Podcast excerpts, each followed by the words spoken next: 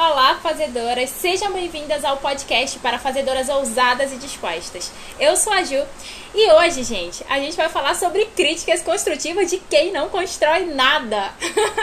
Esse é o tema do nosso podcast hoje. E deixa eu te falar uma coisa: se tu não segue o podcast, já começa a seguir, tá? Porque vai ter sempre episódio novo aqui e com convidadas, tá, gente? Tem convidados especiais para trazer para os episódios.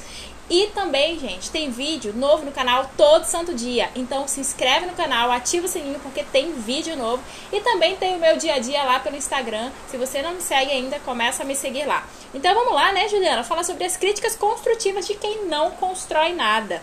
Eu resolvi fazer esse episódio num dia que. É, no dia que eu escrevi né, esse episódio, que eu falei assim: eu vou falar sobre críticas construtivas de quem não constrói nada. Porque eu recebi uma crítica construtiva de uma pessoa que eu admiro muito, que admirava muito na época também.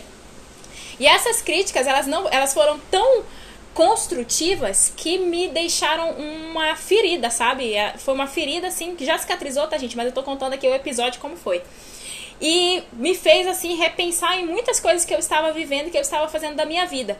Só que me ensinou uma coisa muito valiosa com essa crítica construtiva que eu recebi é que nem sempre as críticas construtivas são para construir. Às vezes as críticas construtivas são para destruir a pessoa. E aí isso eu aprendi e eu levo para minha vida toda, porque nem tudo que as pessoas falam que é sobre a gente e que é para ajudar na construção do nosso eu, da nossa pessoa e de tudo, nem tudo é sobre a gente. Às vezes a crítica construtiva está falando muito mais da própria pessoa que está te criticando do que da gente mesmo. Então, todas as vezes que você for ouvir uma crítica construtiva de algum amigo seu, olha para a vida da pessoa, olha o que ela está fazendo, olha como ela está vivendo. Como é que está sendo a vida dessa pessoa? É importante você ter essa análise para você saber se de fato vale a pena você ouvir, absorver e gerar essa mudança na sua vida. Eu, por muitas vezes, me peguei em situações em que eu ouvi amigos darem essas críticas construtivas, sabe? E em várias situações eu ficava pensando por que essa pessoa tá me dizendo isso. Foi assim quando eu comecei a empreender, foi assim quando eu pedi demissão. Gente, eu sempre pedi demissão de todos os trabalhos, eu nunca fui demitida, eu sempre pedia demissão, sempre pedia para sair, tava insatisfeita, eu pedia para sair. E eu saía, ia empreender, ia me aventurar, ia fazer tudo que eu gostava de fazer. E aí eu ouvi dos meus amigos, ai, mas CLT é seguro, por que você tá fazendo isso? Nada a ver, você tem um emprego bom ali, por que você vai sair? Por que você vai pedir para sair? Ai, olha, se fosse você eu não fazia isso. Aí a pessoa nem trabalha na CLT, não empreende, mora na casa dos pais, é sustentada pelos pais. Gente, que, como é que eu vou levar esse conselho pra minha vida? Como eu vou levar esse conselho pra minha vida? Gente, não tem como. Não tem como você ouvir conselhos de uma pessoa que realmente não é exemplo e querer seguir. Não faz sentido nenhum. A matemática não fecha como uma pessoa que só come porcaria, que não faz exercício, passa o dia sentada na frente da TV assistindo besteira, não faz curso, não estuda. Como é que uma pessoa assim pode te dar um conselho e tu, acredita, e tu seguir? Que exemplo essa pessoa está te dando? Nenhum. Você tem que buscar pessoas que realmente são exemplo, que são pessoas reais, que realmente fazem e acontecem na vida delas. Eu já tive amigos assim, sabe? É, na verdade, é porque eu aprendi até há pouco tempo o que é ser amigo, o que é ser colega. E ainda aprendi que existem três níveis de amizade, entende? Então, pra mim, começou a não fazer sentido nenhum ouvir pessoas que não estavam fazendo nada, nem por elas e nem pela família, nem pelas pessoas à sua volta. Porque, gente, uma coisa é certa, você precisa primeiro fazer por você para você conseguir gerar impacto aqui fora.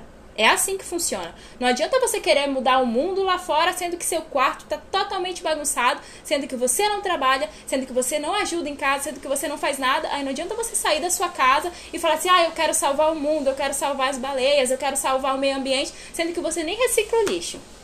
Cara, por favor, eu, eu escuto muito muito algumas pessoas assim comentarem ai mas é porque é, eu não consumo tal coisa porque faz mal para tá pro meio ambiente. Pô faz mal você não consome beleza. Mas e o lixo que você não recicla dentro da sua casa? Como é que tá? E o lixo que você não recicla?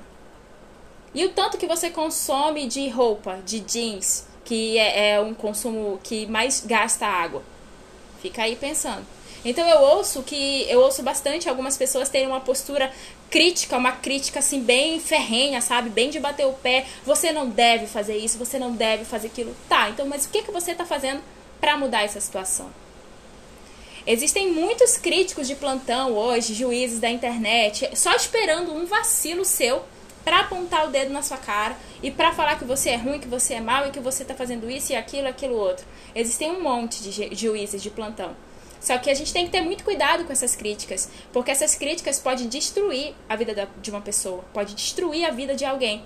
E esses juízes, esses críticos construtores, né, que adoram dar essas críticas construtivas, não têm a, não têm a mínima noção do poder que eles têm de destruir alguém, de deixar alguém completamente destruído e também de elevar alguém.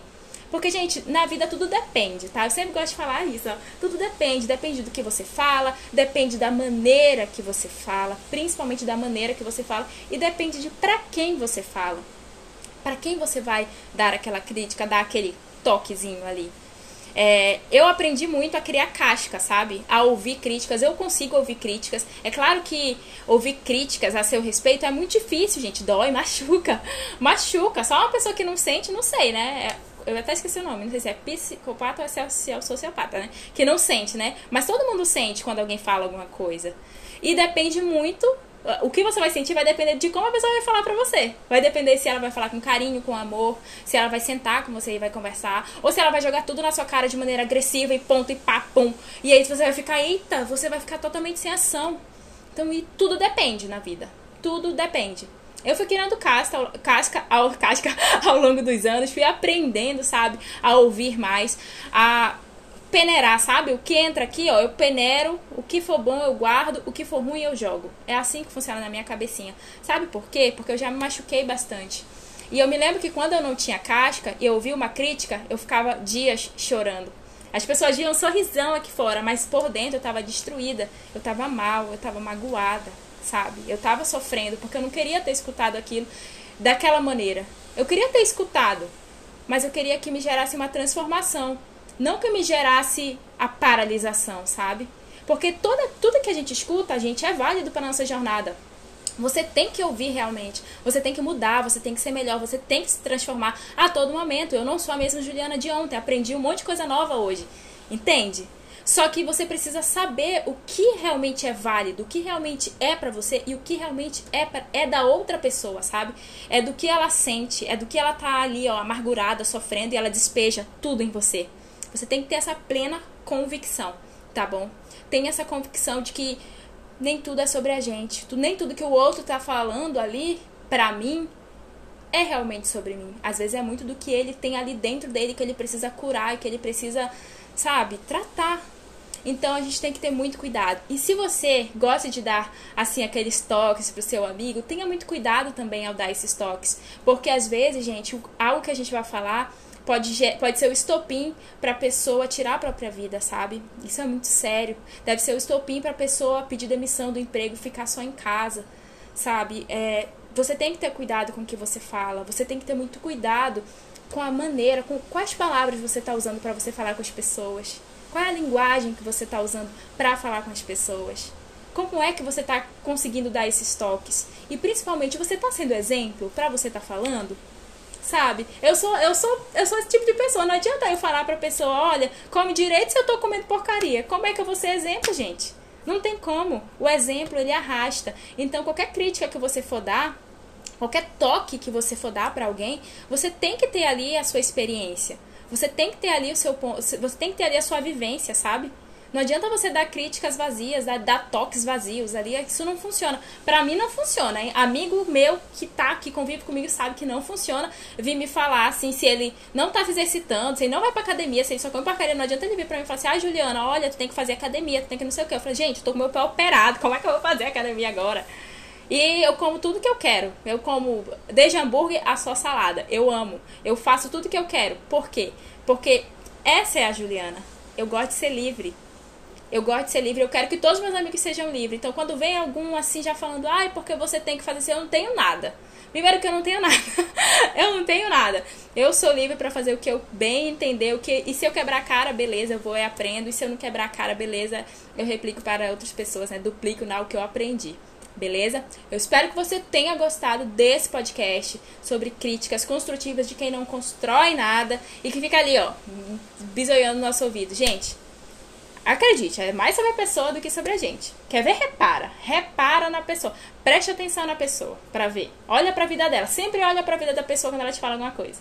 Espero que tenha gostado desse episódio. Compartilha muito, muito, muito esse episódio com os amigos de vocês, com as pessoas que você vai falar assim, rapaz, tu precisa ouvir. Se inscreve no canal, me segue no Instagram e um beijo. Até o próximo podcast.